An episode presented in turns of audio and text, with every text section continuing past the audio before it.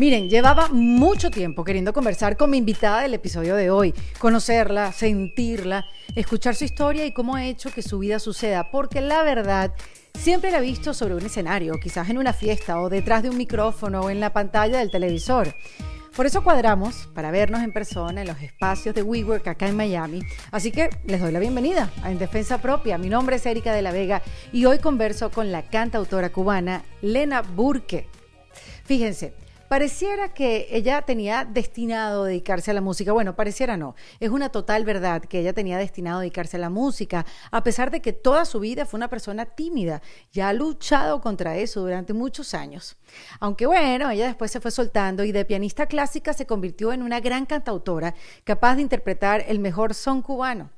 A ver, pero por muchos años ella se sintió muy cómoda en la parte de atrás, donde no pega mucho la luz, haciendo voces y coros para grandes artistas, o también escondida, tocando piano, ¿no? Para su mamá, otra gran cantante cubana, Malena. Pero un día le llegó su hora para hacer su propia música y darle vida a sus canciones. Y así las tablas la transformaron y la experiencia la fue convirtiendo en otra persona. Hablamos cómo ha sido el regreso a los escenarios después de la pandemia y esa sensación que muchos tuvimos de ¿Seguiré siendo bueno en esto? Hablamos de cómo mantenerse inspirada en una industria con tantos frentes que atender y por qué se siente más cubana que nunca. Porque, a ver, es imposible no hablar con Lena Burke sobre el exilio, de cómo celebrar las oportunidades que se nos presentan en un nuevo país. Ok, antes de dejarlos con esta conversación, yo los quiero invitar a que se hagan miembros de la comunidad en Defensa Propia. Yo siempre los invito a que se hagan eh, miembros en Defensa Propia. Ahí van a poder participar en encuentros online en vivo con mis invitadas. La semana que viene vamos a tener un encuentro con Meredith Miller. Ella es experta en el síndrome de mm, personalidad narcisista. Y ustedes pueden hacer sus propias preguntas. También en la comunidad van a poder ver todos los talleres que hemos hecho con mis invitadas. Van a tener códigos de descuento también van a poder tener videos exclusivos, videos de reflexión y el apoyo de una comunidad generosa dispuesta a dar lo mejor que tiene cada uno para apoyarte y para motivarte. Así que los espero en defensapropia.com, le dan al botón de comunidad y ahí van a tener toda la información de cómo hacerse miembros. Bueno, ahora sí les dejo a Lena. Lena Burke es una mujer sincera, ella solo es. Y la madurez la ha ayudado a reinventarse y no puede resistencia a los cambios. Ella celebra su experiencia, pero también los nuevos comienzos, esos que les ha tocado vivir unas cuantas veces, en defensa propia. En Defensa Propia es una presentación de South Day Kia. Abre tu mente y maneja un Kia. Bienvenida Elena Burke a En Defensa Propia. Gracias.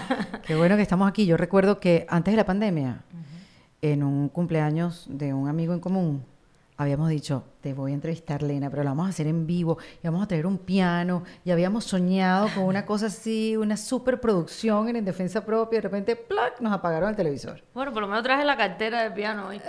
Esa para verla. Sí, una cartera de piano tiene. Algo es algo. Pero bueno, no quería perder la oportunidad que reconectamos, que ya estamos saliendo todos de nuestras cuevas para conversar sin piano, sin nada, sí, francamente. Qué rico. Tú sabes, Lena, que eh, cuando es, raro porque uno piensa en Miami y, yo pienso en ti. yo pienso en Cuba y no, no pienso tanto en ti, sino en Miami. Claro. Tú eres como un símbolo de esta ciudad. ¿Te has sentido así?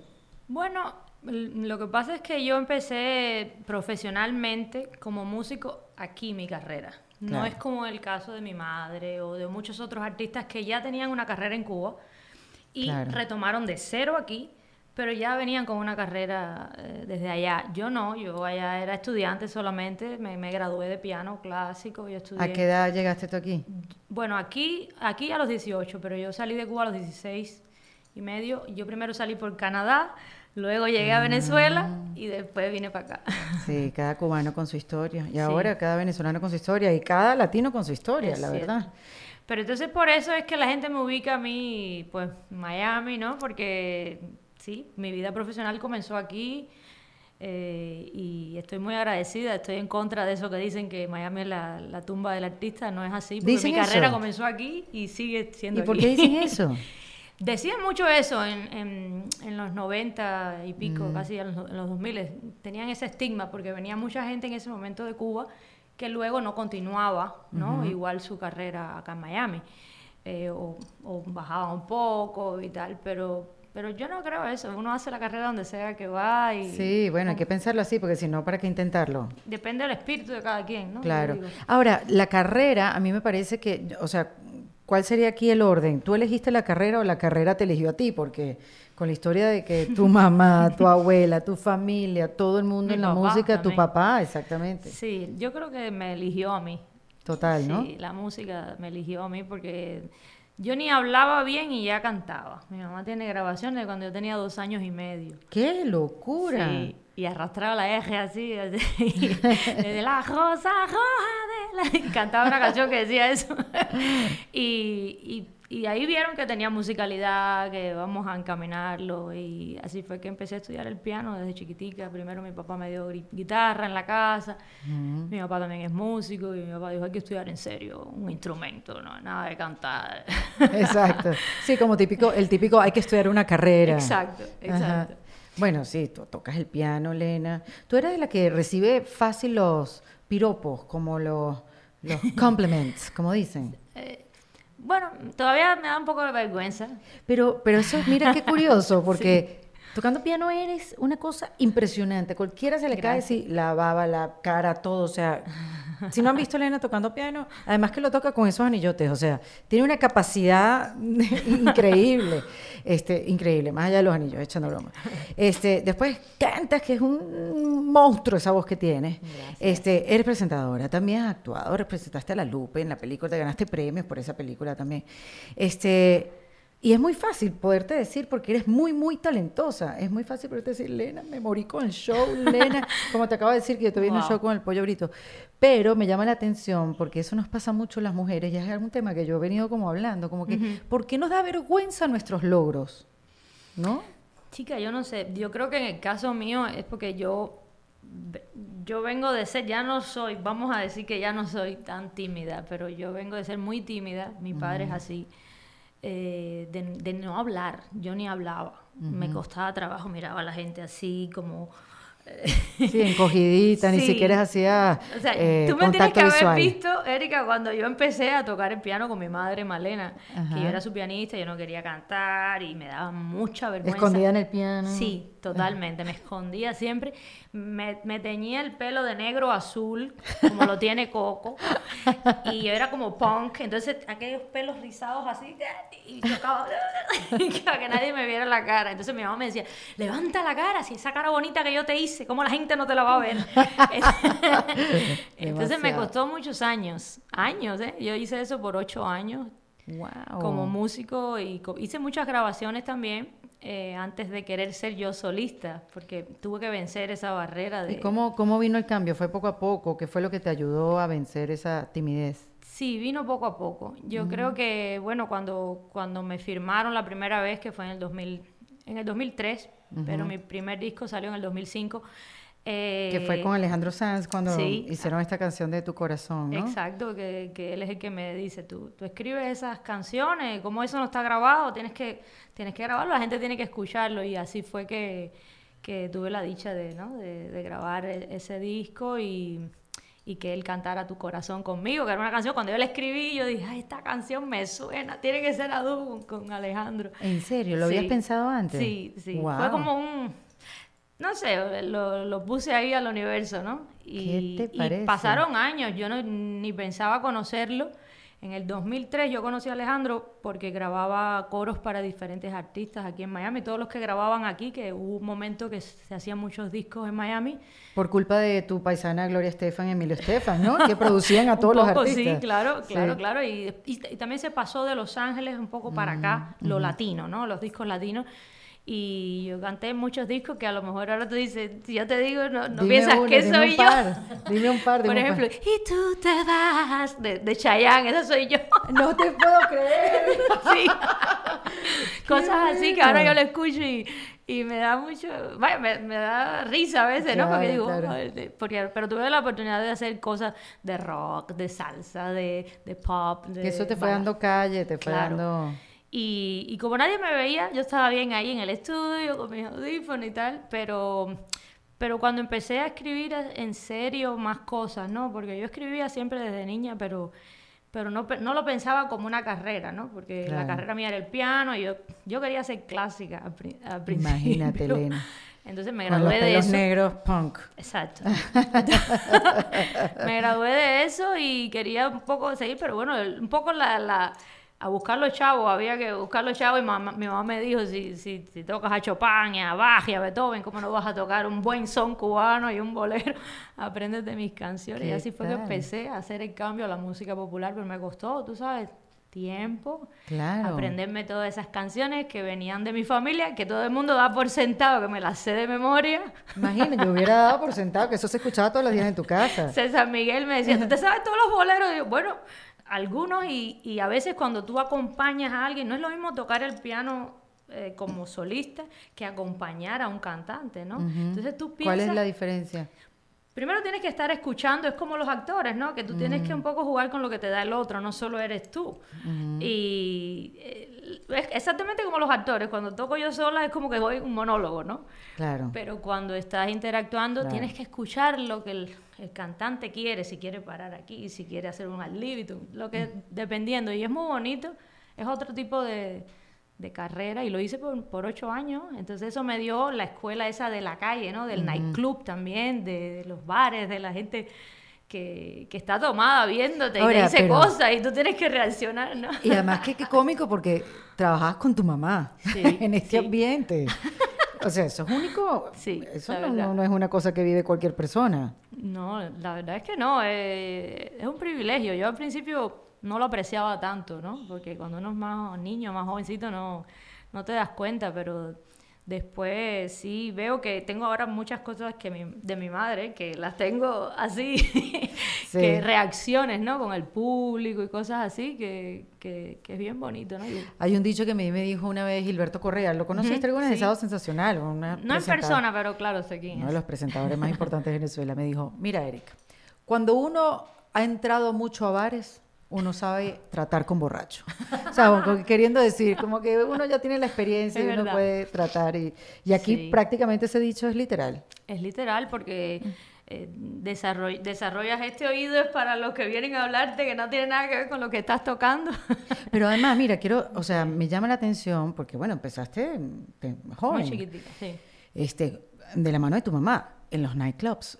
Y bueno, estás ahí eh, como expuesta a eso, al borracho, al que es el impertinente y tal. Eh, y siendo mujer también, o sea, hay que ser muy valiente o le tiene que uno gustar mucho la música para hacer eso. Un poquito de cada, pero en mi caso, pues yo diría que como, como la música siempre estuvo ahí, ¿no? Eh, en las venas, en el, en el, ADN, no tenía opción, ¿no? Y un poco me, me curtió el día a día. Por eso yo le digo, la gente me pregunta, ¿cuál es el consejo para la gente joven que quiere ser artista, cantante? Es, el, es tocar, cantar, o sea, las tablas, porque no hay nada mejor que las tablas. Yo estudié 11 años piano clásico.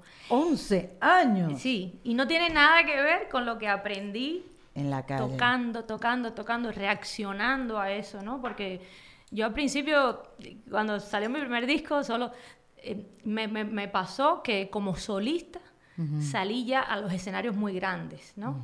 Eh, por ejemplo, aquí le abría Alejandro Sanz en el Arena, en el Miami Arena. Eh, en el Auditorio Nacional de México le abría Sin Bandera, en el Choliseo de Puerto Rico. Entonces me pasaron cosas, pero ya en escenarios muy grandes que como solista no lo había vivido yo. Lo había vivido pues detrás de un piano, acompañando una orquesta, una banda, ¿no?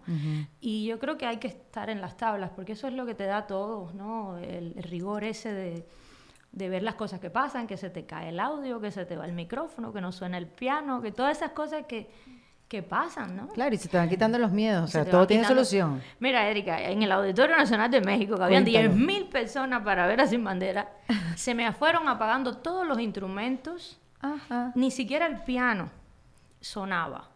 Y yo me quedé a capela, pero bueno, está bien a capela una canción. Claro, sí. Tú sabes, tú respondes, qué sé yo.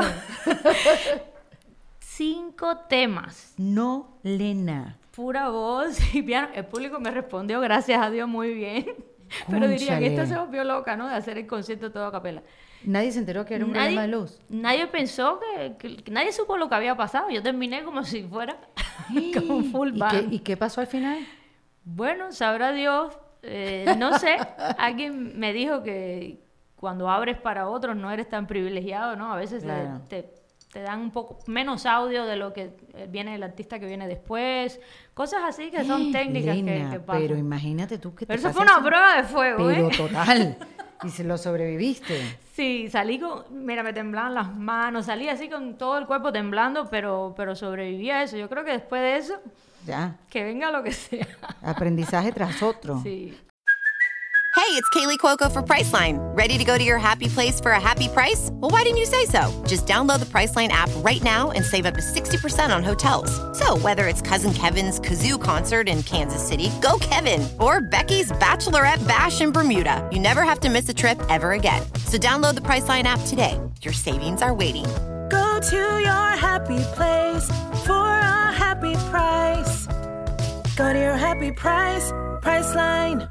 Como una manera como que de ir reinventando tu carrera, o sea, estudiar 11 años piano, ¿por qué tan larga esa carrera? Bueno, el piano y el violín son las carreras más largas en la música clásica. Luego los otros son siete, lo que es la guitarra, los horns, los metales, ¿no? Eh, pero el, piano y el violín, el piano es el instrumento más eh, complejo, ¿no? y, inclusive los que estudian otros instrumentos se lo dan como piano complementario. Y no sé, en Cuba era así, era la escuela rusa, un poco mezclada con la escuela mm. americana y la escuela rusa. Y era así, violín y piano eran 11 años, para graduarte de concertista, ¿no? Por eso te digo, yo quería ser clásica, pero luego... Son la... cubano Guantanamera. luego vino la raíz y dijo, aquí estoy yo. Qué increíble. Y es eso, ¿no? Como que, como dijiste al principio, la carrera me eligió a mí y te fue guiando. Sí. A lo que, bueno, hoy, hoy ya eres como artista, tantos años de carrera y, y bueno, me imagino que sigues aprendiendo. Uf, muchísimo. Estábamos hablando fuera de, bueno, de la grabación, que mm, tuviste un concierto después de dos años de no tocar con tu banda. Y eso nos ha pasado mucho a, tantas personas que dejamos de hacer nuestra actividad por la pandemia y por tantas cosas y uno empieza a retomar y empieza la inseguridad, que no sé si aquellos que nos están escuchando, nos están viendo, les ha pasado, lo han pensado así como que, ¿será que yo sigo siendo bueno en esto? ¿Será que esto me va a salir bien? ¿Será que tengo que practicar un poquito? ¿Qué, tal esa sensación de ese primer concierto que fue hace poco? Sí, eh, la semana pasada. Y, bueno, fue para mí muy rico por muchas razones, porque yo he tocado mucho en la pandemia para live, para cosas de estas, a piano solo, ¿no? Porque cuando lo tengo en la casa. Claro, claro. o a piano de percusión, porque mi novio es percusionista y es mi baterista también, entonces bueno, todo está en casa. Pero así con la banda, que tienes el rigor de los metales, esto, lo otro, los arreglos, como. Y, generalmente acá, no sé si te ha pasado, bueno, no, en el teatro no pasa eso, pero en la música se ensaya poco, no como se debería, ¿no? Entonces en un ensayo tienes que montar todo en dos, ¿no? Y claro, a porque cuesta plata el ensayo, no todo el mundo puede Exactamente. Hay que ahorrar. Entonces, eh, hay cosas que ya te salen ahí, en momentos se te van cosas, ¿no? Venía el mambo, lo repetí dos veces, cosas que no. claro, como no estás tocando todos los días, pues salen. Y, pero, pero para mí fue muy rico reencontrarme con la gente nuevamente, cantar mis canciones, que ver que ellos tenían las mismas ganas que yo. Qué bonito eh, eso, sí.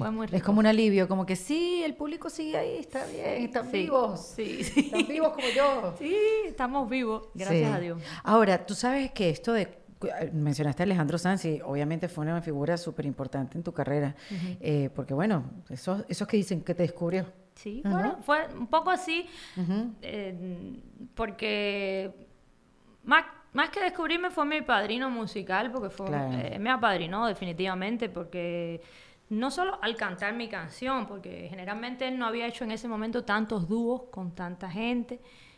Eh, hoy día se, estila más, ¿no? Que todo el mundo hace dúos todos los días, pero había sido muy bonito por eso, porque además siempre fue mi ídolo, que yo quería ser como él, entonces que me dijera que sí a hacer la canción, y no fue un arreglo de disquera ni nada, fue algo que surgió ahí en el estudio. Yo estaba haciendo los dos coros, en su disco no es lo mismo, en de vale, ya lo mejor me lo merezco. Bueno, todo ese disco trabajamos aquí, aquí en un estudio en Miami que se llama Hit Factory, en ese momento se llama Criteria, y, y toda la semana. Entonces fue una cosa natural que nació. Yo le dije, me hago famosa, tienes que hacer un dúo conmigo.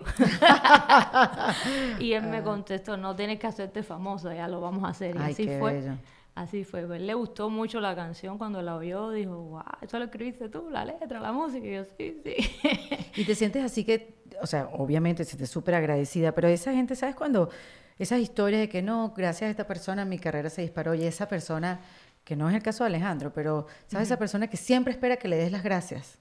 Que como que le debieras, le debes a esa persona que te dio la oportunidad. ¿Has sentido eso en tu carrera? Bueno, a, a él le voy a deber toda la vida, la verdad. Claro. Porque es una persona que, bueno, Alejandro, el que lo conoce, sabe que es amigo de sus amigos, es un grandísimo ser humano. Eh, La gente conoce solo al artista, ¿no? Pero es una persona que siempre ha sido igual, siempre ha, ha estado igual. Y eso se agradece tanto, Erika. Tú lo Sí, sabes, que sí, sí. cuando tú admiras a una persona por su grandeza artística y luego... Sí, que no me persona- decepcione, que no me decepcione. Exacto. Por favor, no lo hagas. que hay mucha gente que sí te decepciona, ¿no? Y- Claro. Y, tú llegas y tú dices, ay, no. Sobre todo porque uno lo sube mucho, porque uno espera mucho, uno lo pone como unos dioses y son seres humanos y Claro. cuando pones a la gente como dioses es muy fácil de decepcionarte. Claro. Entonces yo siempre he pensado que los grandes de verdad sí son sinceros, sencillos, eh, sí son down to earth. Todo eso, cuando la persona es, el artista es grande, de verdad, como los que ya no están también, como mucha gente que yo admiro que, que, que han fallecido, como, no sé, como una Celia Cruz, por ejemplo. Era así Claro. mismo, como tú la veías, eh, era así mismo en persona. Entonces, eh, esa es la grandeza, ¿no? De, de- de un artista verdadero, ¿no? Hay, hay artistas que están pegados y que entonces se les infla el- el- la Sí, cabeza pasa, y, pues. y después tienes que bajar porque esto es así, Es así. ¿sabes? Ahora, este, este, este boom de mujeres cantantes que antes, no sé, está bien, está la historia de tu abuela, está la historia de tu mamá, pero eran muy pocas, ¿no? Sí. Este, tú también, ha sido un camino solo a nivel de compañeras de trabajo, porque no, no, o sea, antes era Muy el te- que tenía fans era el hombre. ¿no? Era muy raro ver la, la mujer cantante. Ojo, sé que hay muchos ejemplos, vamos a nombrarlas todos los que quieran, pero, pero ahora sí hay como que muchas mujeres, boom, ¿no? sí. Este, Becky G, Nati, Natasha, Gracie. eh, ¿qué, qué, qué tal? ¿Cómo las ves tú a ellas? Son estilos completamente distintos, pero ¿cómo, cómo ves tú? Yo creo que, que siempre pienso que, que la no soy de quejarme ni me gusta decir, no me gusta ser víctima de nada porque uno se labra el futuro. Lo que sí, como tú decías, definitivamente eh, en nuestro mercado, nuestro, no sé, el mundo, music business, ¿no? En este caso, está regido más por hombres, ¿no? Siempre ha sido así. Siempre ha sido así. Ahora hay este boom, tú sabes que hay más mujeres eh, poniendo su, su voz ahí y, y eso es, es muy bonito. Yo creo que todo tiene su momento, está, eh, pero yo siempre pienso hacia atrás porque hay muchas mujeres que la gente no se acuerda hoy día, pero que lo hicieron antes que nosotras, ¿no?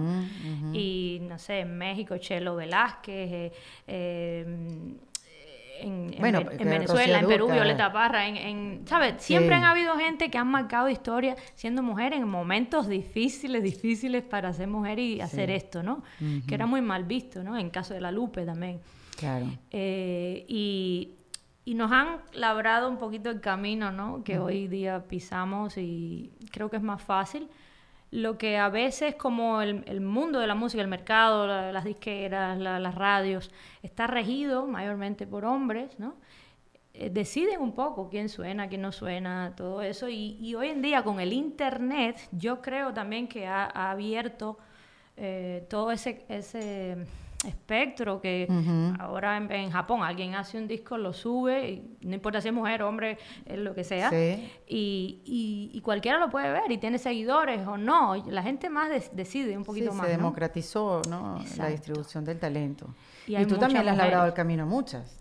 Bueno, sí, es que uno lo hace hay- sin darse claro, cuenta, aunque no sea el objetivo principal de lo que uno está haciendo, uno le está abriendo el camino a las que vienen atrás. Sí, hay muchas, bueno, ahora hay muchas niñas que, que yo veo que, que se han aprendido tu corazón y que lo tocan en piano y, y, bueno, no, es, no puedo decir gracias a mí, pero me vieron haciendo lo que hicieron hacer eso, tocar piano y cantar y, y- y es muy bonito para mí cuando lo veo ahí, que me lo suben en Instagram o lo que sea, niñitas, ¿no? También a veces que, y adolescentes, ¿no? Que, que Sí. están haciendo eh, quieren estudiar un instrumento musical y eso es un poco siempre yo he- eh, le he dicho a la gente que creo que es importante, ¿no?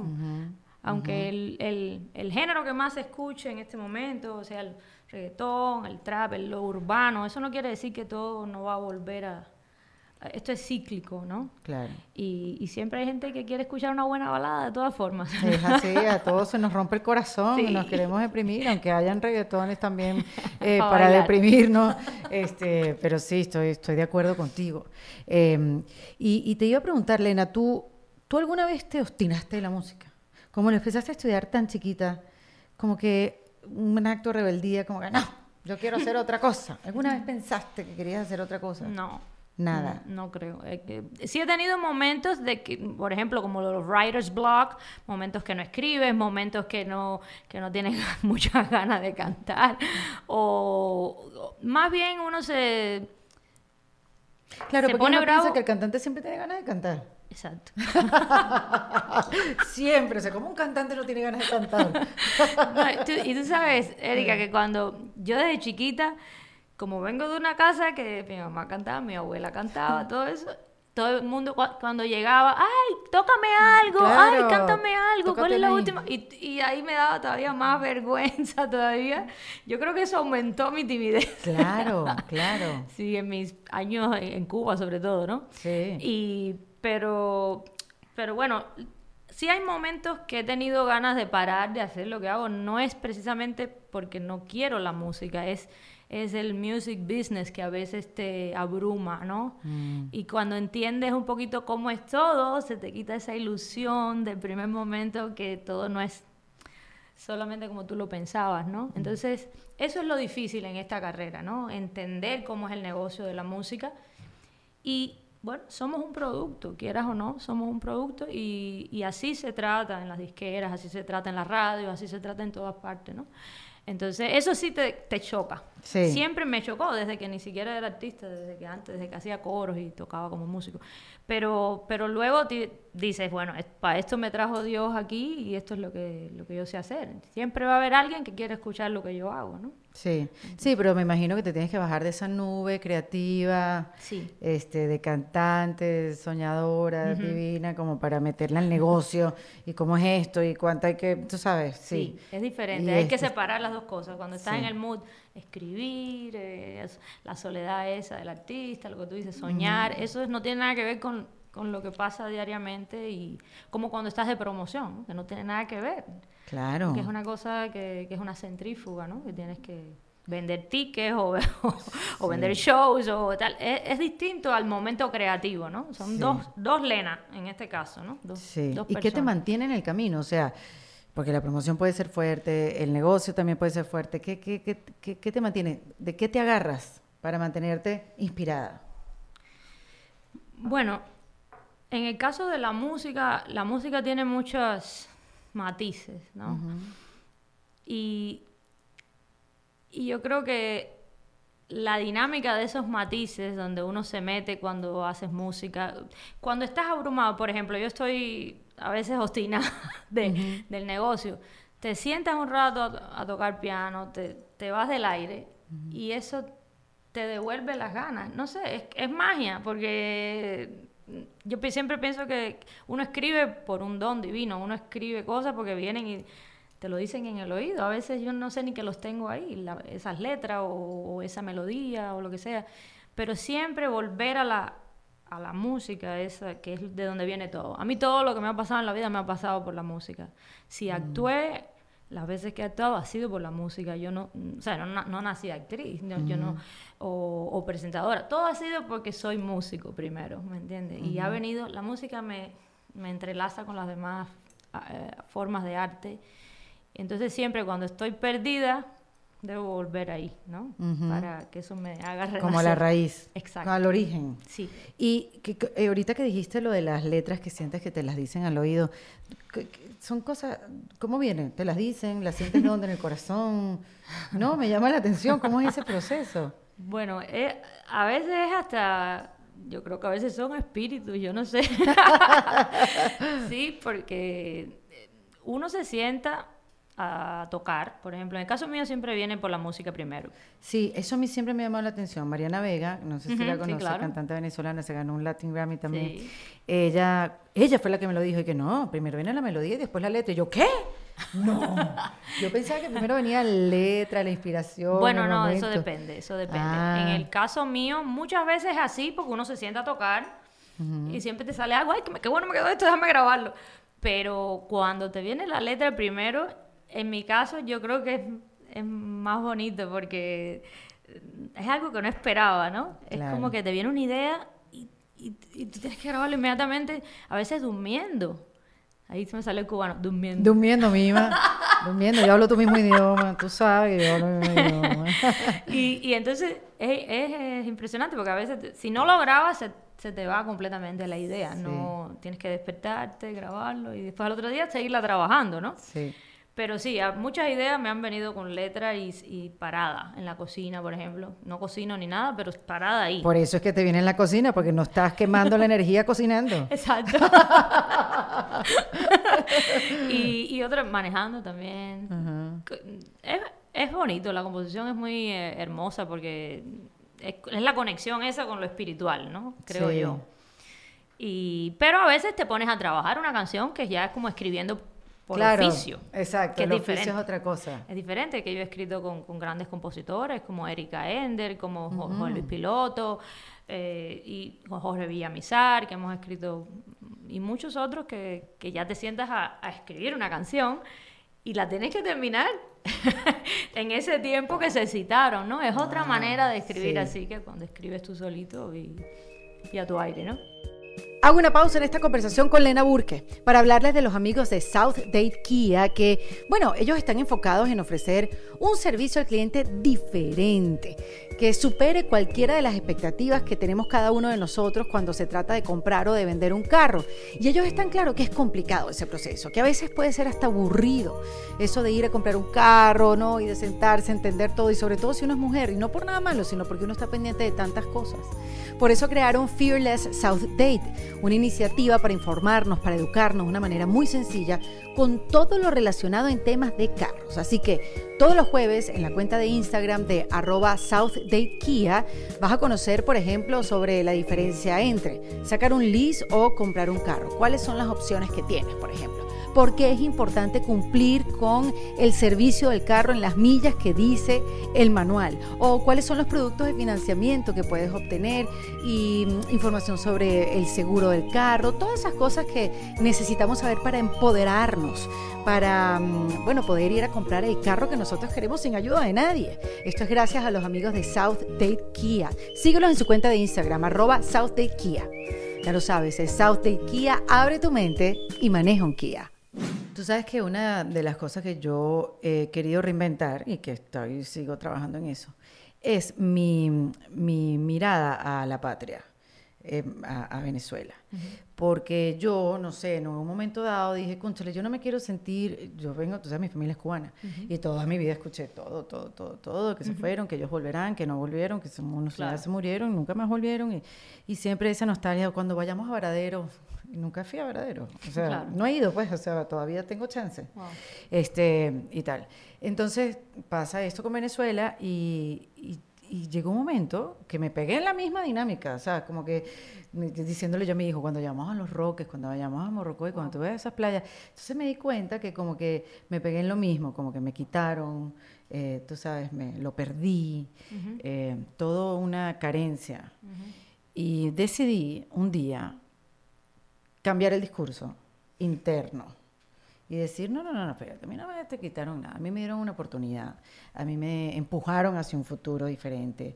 Tú sabes, como que yo no, no la perdí, yo no he perdido nada, o sea, a mí nadie me quitó, o sea, me quiero quitar todas esas palabras para poder reinventar la manera que yo veo mi proceso migratorio y bueno, mi, mi salida y mi nueva vida en, en los Estados Unidos, que ya yo ya voy por nueve años. Wow.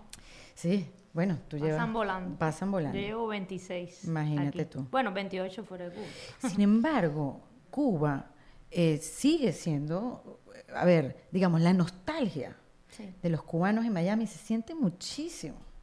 y, y es algo que se le habla en la televisión, que se le baila, se le canta, se le hacen chistes. Tú ves canales enteros, que América TV, tú- Sí. que, que tienen esa, digamos, esa manera de conectar al cubano con su tierra. Claro. Eh, y tú has sido parte también como de esa, de, de, digamos, de, ese, de esa dinámica, ¿no? ¿Tú no alguna vez como no, no te has puesto a pensar eso de, de reinventar tu historia con el país, de, de hasta dónde llegamos con la nostalgia? ¿Qué es la nostalgia del país para ti? Bueno, yo lo he vivido de una manera un poquito, vamos a decir, no, no sé si diferente, pero yo siento que ahora soy más cubana que antes. Ajá. Sí, con los años uno se vuelve más... eh, Patriota. Sí, patriota, porque quizás como sigues viendo que está lejos, que no está ahí, que no puedes llegar. Eh, cuando yo llegué, como yo era adolescente, yo quería ser americana, ¿no? Quería mm, consumir música americana, hablar inglés, etcétera, que, que fue lo que hice, estudié, todo. todo. Eh, y, y Cuba siempre estaba ahí, ¿no? Pero Mm. no hablaba de eso todos los días, no, por ejemplo, no comía comida, trataba de no comer comida cubana porque engorda. ¿Hasta dónde iba a llegar? Imagínate, entonces, todas esas cosas, ¿no? Es que uno primero como que haces un, es lo que se llama el cultural shock aquí, que tienes que, para empezar tu vida de cero para, y para levantar cabeza, ¿no? Porque no puedes seguir un poco en Sí, eso, hacer ¿no? como una pausa Tienes que allá. exacto, ponerlo a un lado, está aquí, no se va a ir nunca de mi corazón, está ahí. Y está en todo lo que escribo, en todo lo que digo, tus hablo. genes, O sea, claro. eh, parece que llegué ayer, Tú ¿no? parece que llegaste ayer, verdad que sí.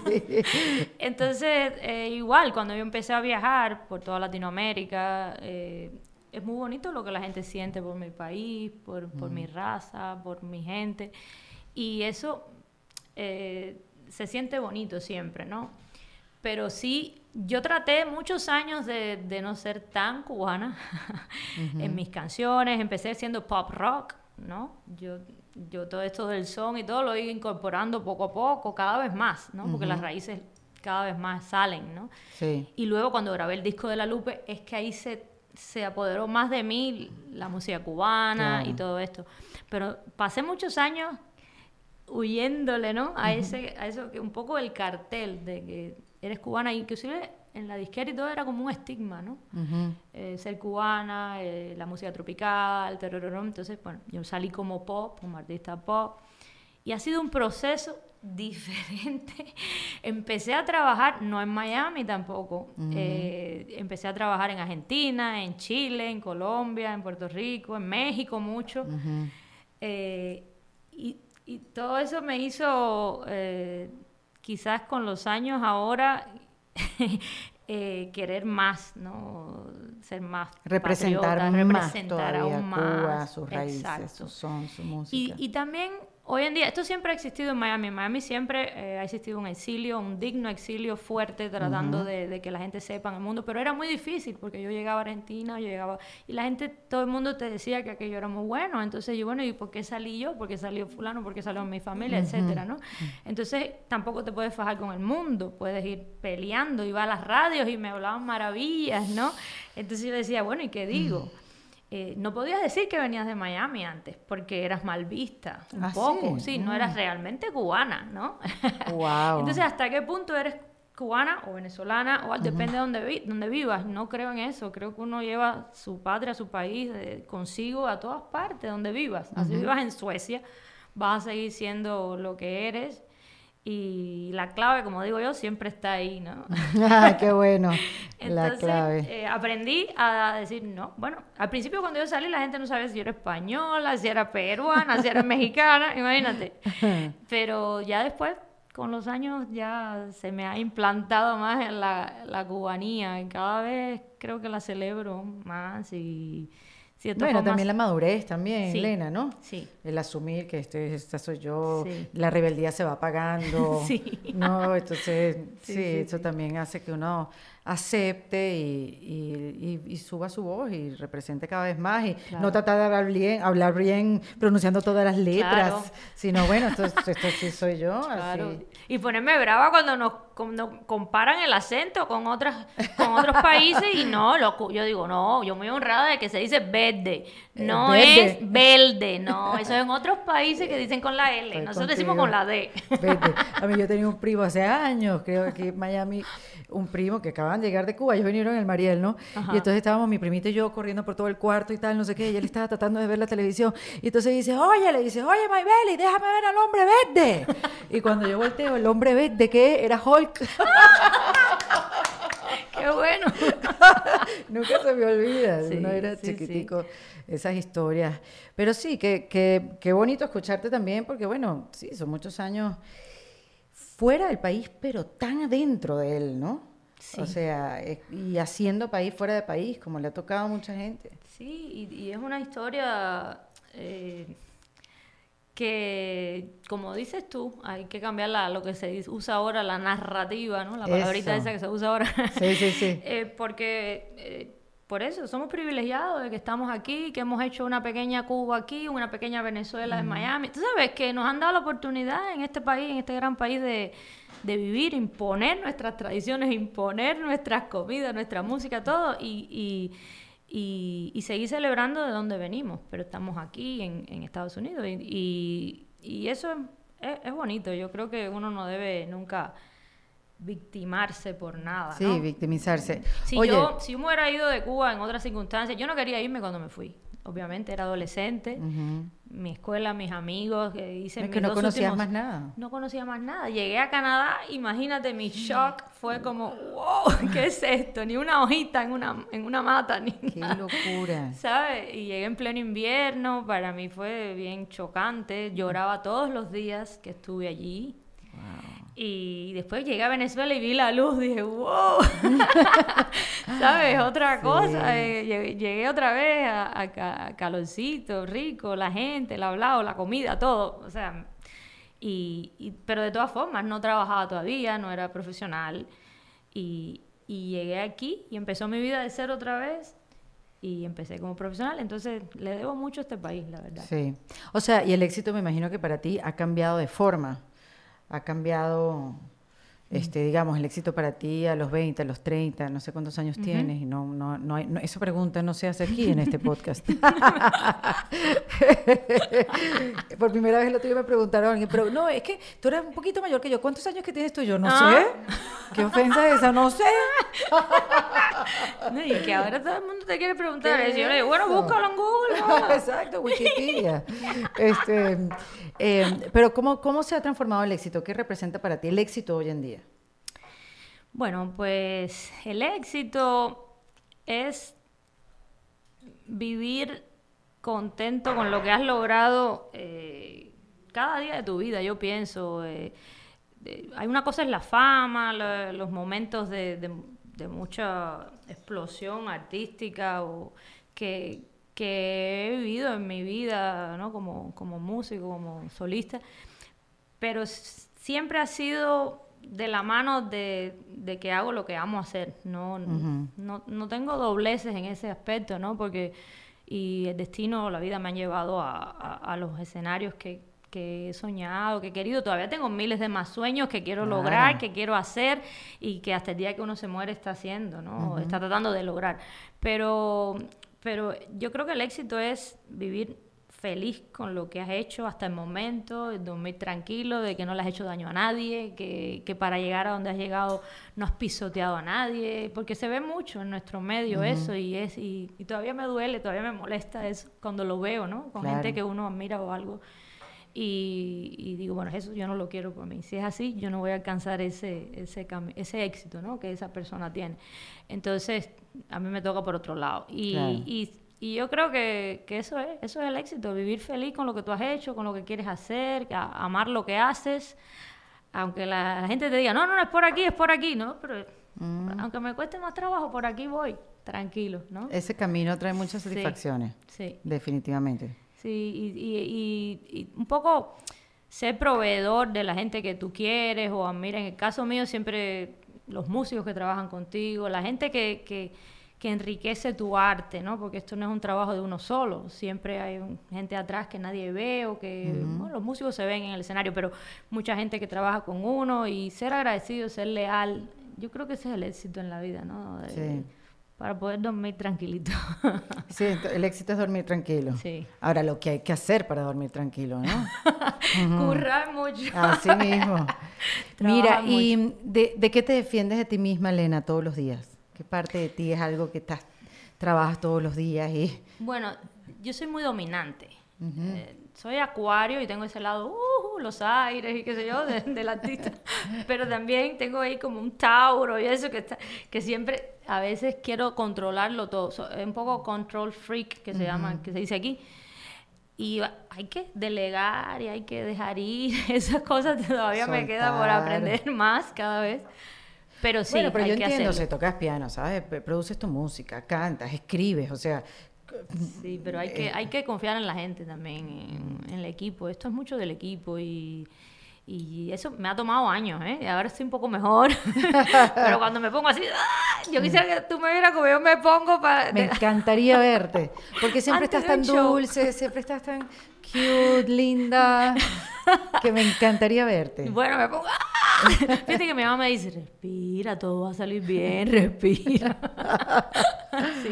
Ay, Pero no con mala onda, sino Sí, porque me, soy bastante nerviosa, ¿no? Y eso es lo único que yo le tengo miedo en la vida, perder mi cabeza, ¿no? A- porque he visto mucha gente con Alzheimer, mi abuelito se fue así, y siempre he tenido miedo perder el control de, de- de tu, de tu mente, ¿no? Estando vivo todavía, ¿no? Eso, ese es el único miedo así que tengo en la vida, creo. Qué cómico, yo pensaba en eso también, como que...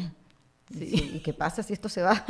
Sí, es fuerte, ¿no? sí, sí. Por eso hay que estar, mira, ajum.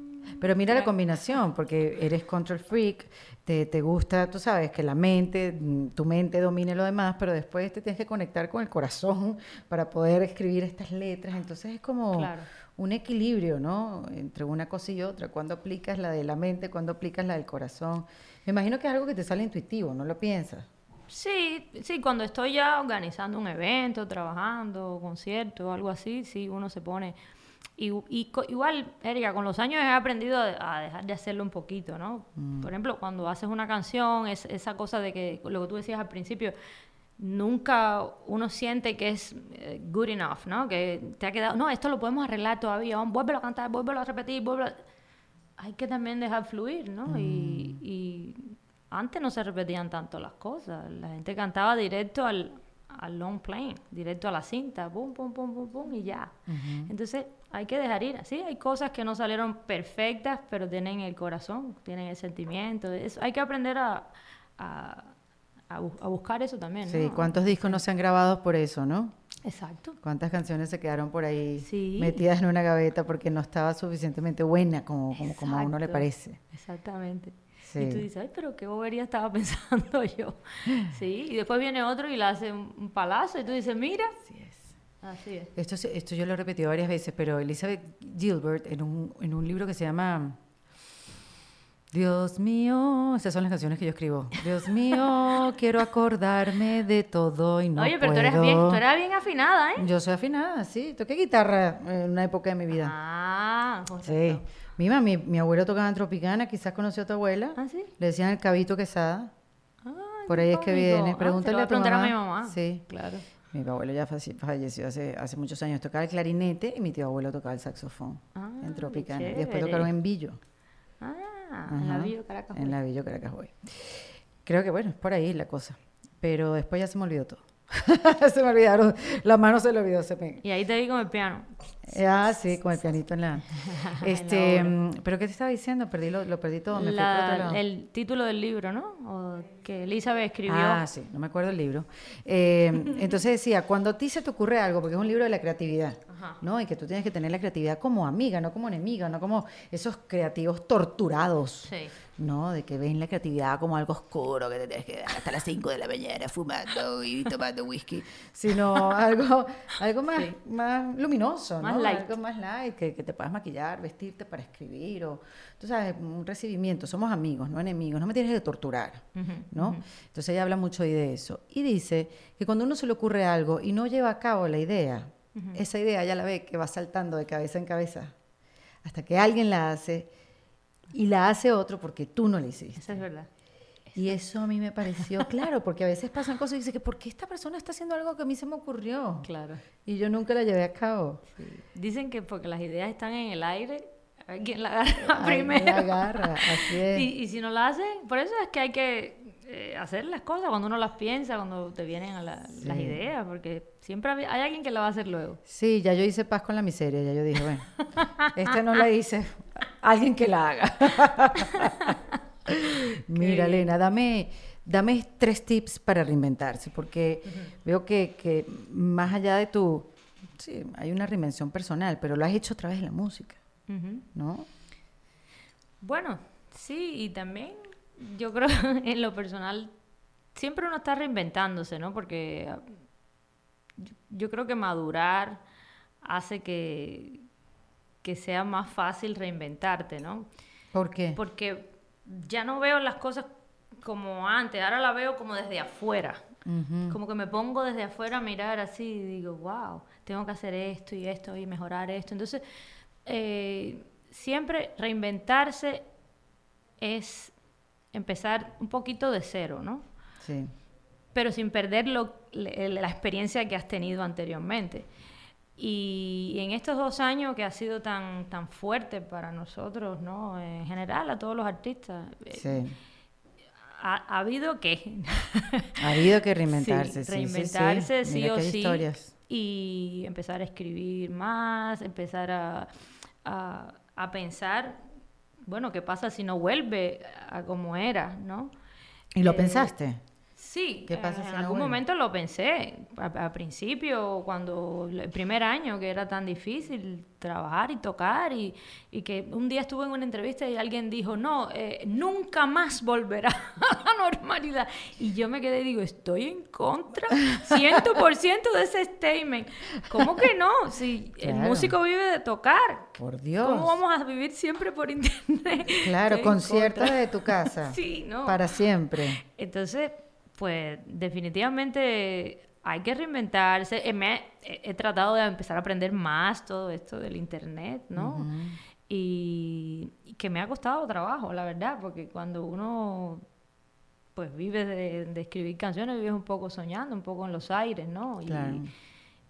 y, y- y nada, creo que primero un tip es poner los pies en la tierra, eh, porque tienes que seguir pagando los biles, los bills aquí y, sostener a tu familia o, o, mm, aprender lo que lo que va saliendo nuevo, hay que seguir aprendiendo, hay que seguir estudiando, eso no se acaba nunca. Sí.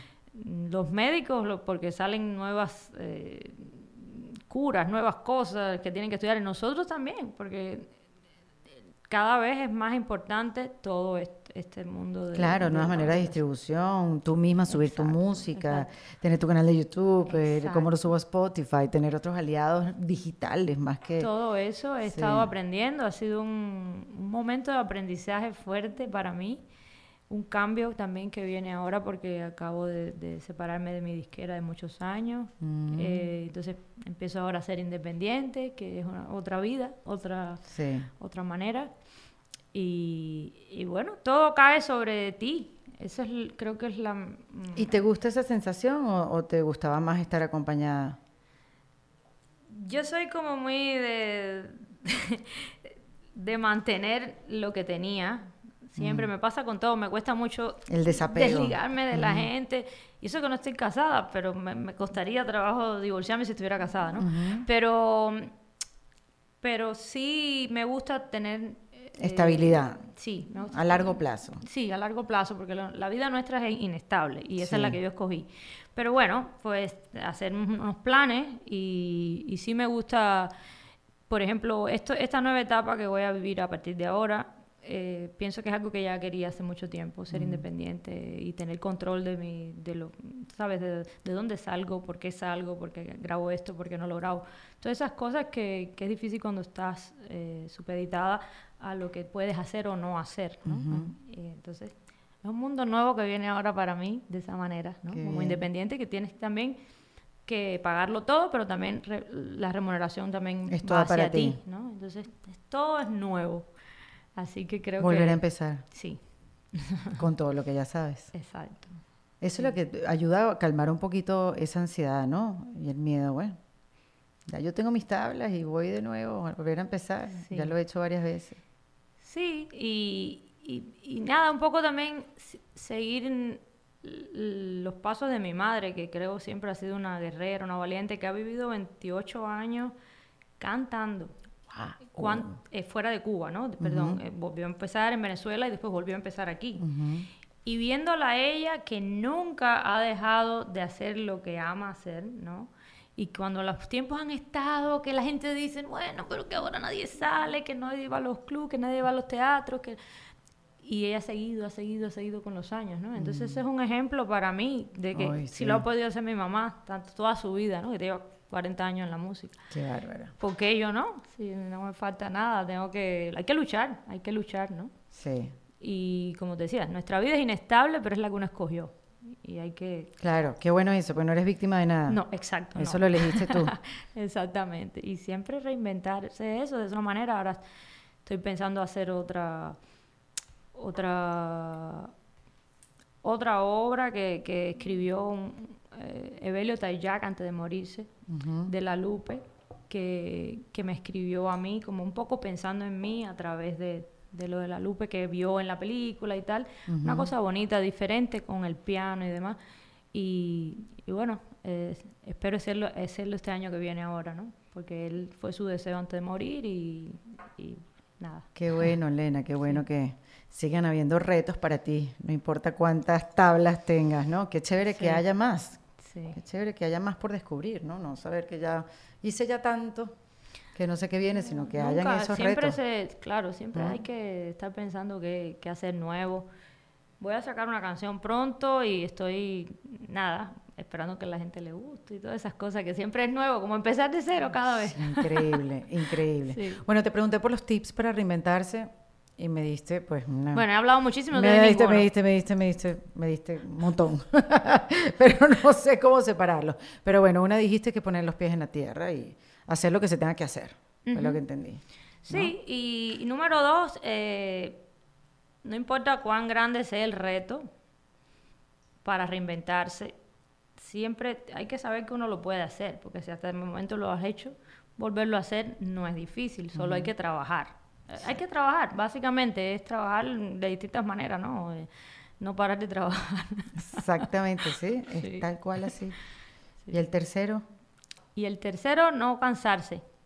Si te cansas, descansa, pero después volver a seguir trabajando. Claro, volver a intentar. Porque siempre ah, siempre hay quien te dice que no puedes hacer esto, que no puedes hacer aquello, que no, que no es el momento para esto. ¿Por qué hay tanta gente así regada por el mundo? Recójanlos, por favor, métanlos todos en un solo sitio, en una bolsa negra. Imagínate, cuando yo empecé eh, mi primer disco, hubo alguien que me dijo, pero balada, tú estás loca. Tú tienes que cantar quebradita, que eso es lo que está ahora. quebradita. Así, yo dije, pero ¿y qué tengo que ver yo con la quebradita? ¿Cómo es la quebradita? ¿Cómo? Bueno, no sé. Algo bailable, pero no tiene nada que ver con, mi, de donde vengo yo. O dice, no, no, eso sí, te ponemos una ropita así, tal, tal, tal, y eso vamos a vender muchos discos. Pero que eso no es lo que yo quiero hacer.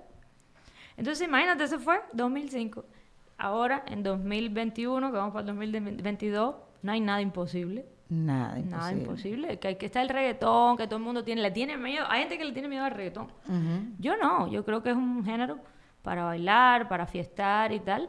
Lo que, no hay que caer en ese, en ese tipo de letras y en ese tipo de cosas, eso nunca lo voy a hacer yo. Y además que el reggaetón es como hoy en día tan extenso, o sea, es como tropical, pero urbano, pero reggaetón, medio tracatraca, pero fuki fuki. O sea, como que... Por eso te digo, hay muchas maneras, muchas fusiones. Exacto. Lo que no hay es que caer en ciertas cosas que yo nunca voy a caer porque no estudié para eso. Claro, en ciertas letras, en, tan explícitas y demás, que eso más bien es un lenguaje más masculino también, Sí. ¿no? Oye, esa gente que está escuchando, que son las que siempre dicen que no. Haga un ejercicio hoy, amiga, amigo mío. Y diga que sí. Dígale a alguien que sí. Que qué tal, que sume, que no reste. Quizás así haya más gente con oportunidades en la mano. Sí. ¿no? Sí. Porque de esos hay bastante. Todo se puede bastante. lograr con mucho trabajo, mucho... En esto hay que tener ganas. Y si, si, le, si, si tuviera una hija, le diría que estudiara otra carrera. Como mismo te decían tus abuelitos. Qué bueno eso para terminar la conversación. Que estudie otra carrera. No, no por, no por nada, no porque no me guste y me, No, me muera sé, con pues. esto, pero sí porque, porque hay mucha gente que no puede vivir sin estabilidad, ¿no? Claro. Y si hay algo que no tenemos es la estabilidad esa, de, de saber que está ahí todo, todo lo tuyo cuadradito, ¿no? Para el futuro, para... Hay que cantar hasta que uno se muera, y esa es la idea, que eso es lo que voy a hacer yo, ¿no? Ahí estaremos también para aplaudirte, para bailar y para gozar contigo, Elena. Gracias. Gracias por venir en Defensa Propia. Tenía muchas ganas de hablar contigo, conocerte un poco más, porque siempre coincidimos, ¿no? En tantos sitios y siempre te veo, y- pero, ¿sabes? Quería como llegar a, a conocerte, saber aún más tu historia, cuándo llegaste, cómo llegaste, todo esto que me acabas de contar. Qué rico. Qué rico conocerte un poquito más y que todos podamos conocerte un poquito más. Ese es el libro, Libera tu magia, exacto, de Elizabeth Gilbert. Ah, Este, pero todavía en inglés. Todavía no recuerdo. Se llama algo de Magic. Big Magic. ah. Ah, chan, chan. Eso, eh, ahí cuando empieza a pasar eso, creo que ahí la gente sabe de, dónde, de qué edad tenemos. Gracias, Lena. Momento de despedirte. Señoras, señores, niños y niñas, Lena Burke, acá en Defensa Propia. Gracias, querida. En Defensa Propia fue una presentación de Southgate Kia. Abre tu mente y maneja un Kia. Esto fue en Defensa Propia y te invito a que te suscribas en cualquiera de las plataformas que lo ves o lo escuchas para que no te pierdas de ningún episodio. Producido por Valentina Carmona con la asistencia de Nilmar Montilla. Fue editado por Adriana Colts Fermín con música original de Para Rayos Estudios. Yo soy Erika de la Vega y recuerda que esto lo hacemos en Defensa Propia. Hasta luego. ¿Estás listo para convertir tus mejores ideas en un negocio en línea exitoso? Te presentamos Shopify. Tal vez no lo sabías, pero nuestro podcast More Than Mamis es un negocio y lo empezamos por supuesto para desahogarnos y hablar sobre la maternidad, no para convertirnos en expertas de ventas y del e-commerce. Así que sí, necesitábamos ayuda para vender nuestro merch y poner en marcha nuestra tienda. ¿Y cómo suena con Shopify? Llega otra venta. Shopify es la plataforma de comercio que está revolucionando millones de negocios en todo el mundo. Ya seas un emprendedor desde tu casa o desde donde sea, Shopify es la única herramienta que necesitas para iniciar, administrar y hacer crecer tu negocio sin dificultades. Con Shopify puedo gestionar pedidos, envíos y pagos desde cualquier lugar, brindándote toda la información y estadísticas de tus ventas al detalle. Regístrate para un periodo de prueba con tan solo un dólar al mes en shopify.com barra sonoro, todo en minúsculas. Ve a shopify.com barra sonoro para llevar tu negocio al siguiente nivel. Shopify.com barra sonoro. ¿Estás listo para convertir tus mejores ideas en un negocio en línea exitoso? Te presentamos Shopify. Tal vez no lo sabías, pero nuestro podcast More Than Mamis es un negocio y lo empezamos por supuesto para desahogarnos y hablar sobre la maternidad, no para convertirnos en expertas de ventas y del e-commerce. Así que sí, necesitábamos ayuda para vender nuestro merch y poner en marcha nuestra tienda. ¿Y cómo suena con Shopify? Llega otra venta. Shopify es la plataforma de comercio que está revolucionando millones de negocios en todo el mundo. Ya seas un emprendedor desde tu casa o desde donde sea, Shopify es la única herramienta que necesitas para iniciar, administrar y hacer crecer tu negocio sin dificultades. Con Shopify puedo gestionar pedidos, envíos y pagos desde cualquier lugar, brindándote toda la información y estadísticas de tus ventas al detalle. Regístrate para un periodo de prueba con tan solo un dólar al mes en shopify.com barra sonoro, todo en minúsculas. Ve a shopify.com barra sonoro para llevar tu negocio al siguiente nivel. Shopify.com barra sonoro.